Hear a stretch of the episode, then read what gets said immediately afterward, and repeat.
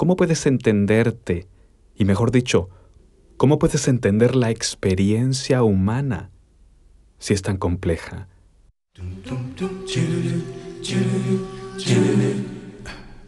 Seguramente has escuchado la palabra autoconocimiento, pero muchas veces es difícil poder entender lo que esta palabra representa. ¿Cómo puedes entenderte? Y mejor dicho, ¿cómo puedes entender la experiencia humana si es tan compleja? Tendrías que analizar primero la relación que tienes con otras personas, pero esta depende de la relación que tienes contigo, pero la relación que tienes contigo depende también de la relación que tuviste con tus padres, con tu madre, con tus ancestros, incluso la relación que tienes con tu descendencia. Te das cuenta que entender la experiencia humana no es tan sencillo y esta palabra autoconocimiento puede crearte la idea de que es fácil autoconocerte. Piensa en tu vida como si fuera una pizza. ¿Cómo te comes una pizza? No te comes toda la pizza entera de una mordida. Tienes que cortarla por pedazos y te comes el primer pedazo. Luego te comes el siguiente pedazo. Y luego te queda un poco de hambre y todavía te comes el otro. Pero lo demás no te lo puedes comer de un solo. Entonces guardas la pizza y te la comes mañana. De la misma forma, el autoconocimiento, esta pizza de tu vida, no te la puedes comer toda de un solo momento, porque lo que hoy te está afectando puede que esté conectado con otra cosa que también te esté afectando. Porque, ¿cómo puedes resolver la pregunta, ¿cómo genero más sustento? ¿Cómo genero más dinero? Si quizá hay un aspecto de ti que debe resolverse antes siquiera de pensar cómo generar más dinero. Afortunadamente, la astrología te presenta el instrumento para entender la experiencia humana y específicamente para entender tu vida. Este instrumento se llama casas astrológicas. La astrología ha dividido la experiencia humana en diferentes categorías, con el propósito de analizar por partes algo que en su totalidad es complejo de entender. Cada categoría abarca temas específicos que al interpretarlos individualmente construyen la imagen de dicha experiencia. Estas categorías las conocemos como casas astrológicas. Las casas astrológicas son el marco de referencia para interpretar una carta natal, pues indican el lugar en donde se están dando los tránsitos astrológicos. En palabras más sencillas, para entender tu vida, para poder aplicar este concepto de autoconocimiento.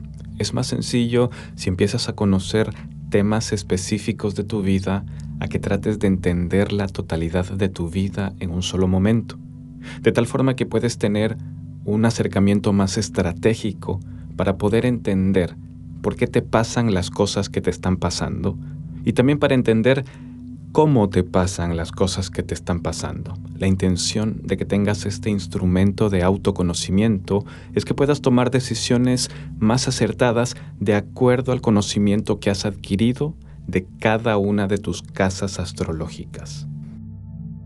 Mientras más conocimiento tienes sobre cada una de las casas, mayor capacidad interpretativa vas a tener al momento de realizar una síntesis astrológica. Los tránsitos astrológicos son los movimientos que los astros, es decir, el Sol, la Luna, los planetas y los asteroides, tienen en una carta natal.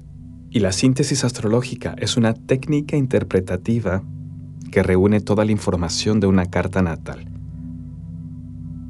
Entonces, un tránsito astrológico registra el movimiento de un astro a través de un signo zodiacal específico. La interpretación de las casas junto con los astros y los signos zodiacales crean el concepto de síntesis astrológica. En otras palabras, los astros representan los eventos que están sucediendo. Los signos son la forma en cómo están sucediendo y las casas el lugar en donde está sucediendo.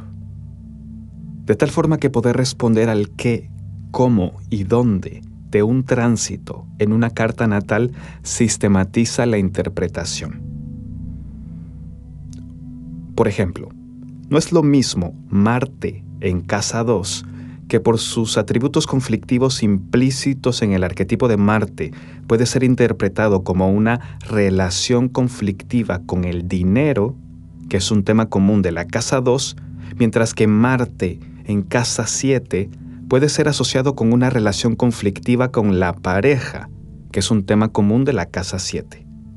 Las casas astrológicas se encuentran ordenadas a través de diferentes sistemas llamados sistemas de domificación, siendo los más populares el sistema de casas de signos completos y el sistema de casas iguales.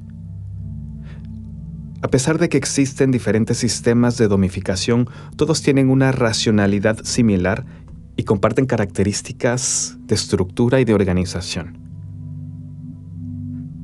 El sistema de casas astrológicas utiliza tres conceptos básicos para imputar la responsabilidad que cada una de las casas tiene en una síntesis astrológica. El principio de ubicación, principio de domicilio y principio de angularidad. En el principio de ubicación, las casas astrológicas permiten responder a la pregunta, ¿en qué parte de mi vida me están sucediendo las cosas?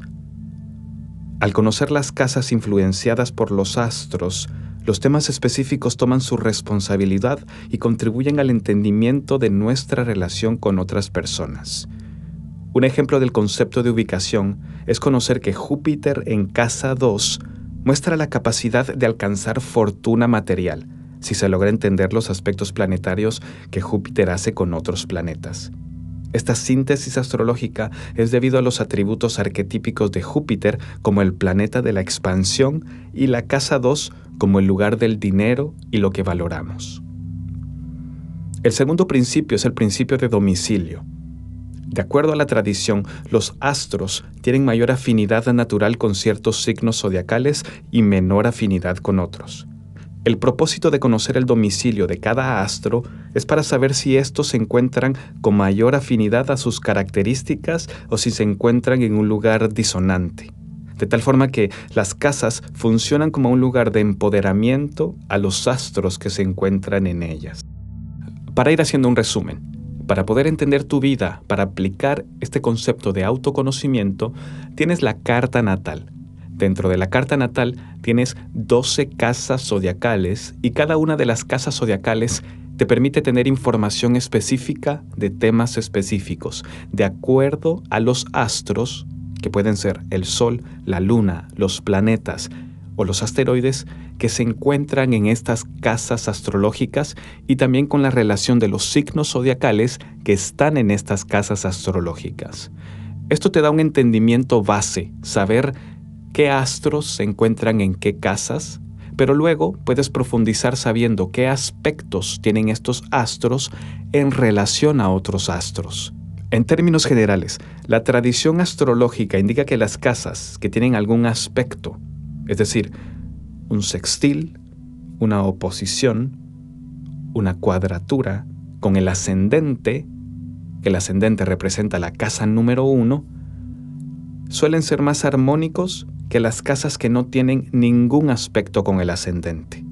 Por lo que mm, los astros que se encuentran en estas casas actuarían de acuerdo a este principio de adaptabilidad. Puede que entender el concepto de casas astrológicas sea un poco complejo al principio, porque claro, hay diferentes formas de estudiarlas, hay diferentes temas, hay conceptos muy específicos y este es el fundamento de la astrología como instrumento de autoconocimiento, por lo que no te preocupes si estas palabras no han quedado muy claras o si todavía tienes muchas dudas de lo que significa un aspecto o incluso de la misma estructura de cómo las casas están ordenadas. Si tienes que quedarte con algo de este mensaje, es lo siguiente. Para entender tu vida, no trates de entenderla toda de un solo. Ve por partes. Empieza entendiendo esos lugares con los cuales tú tienes en este momento una mayor afinidad y también esos aspectos de tu vida donde tienes un mayor conflicto. De tal forma que si empiezas por una parte, empiezas a investigar cosas que en ese lugar puede que antes no habías observado, y luego empezarás a tener la capacidad de conectar y de tener relación entre lo que encuentras en un tema de tu vida y algo que ni siquiera te has imaginado que está por ahí guardado también. Cómete la pizza por pedazos. No te comas la pizza completa. Si te comes la pizza por pedazos, vas a ser capaz de interpretar aspectos de tu vida que en este momento tienen relevancia y que van a destapar otros lugares que no has estado pudiendo observar. Puede que la teoría suene bastante compleja, por lo que no te quedes con la teoría, no te quedes con esta información, ponla en práctica. Busca tu carta natal y encuentra qué está sucediendo en cada una de las casas de tu carta natal. ¿Qué planetas tienes? ¿Qué aspectos hay?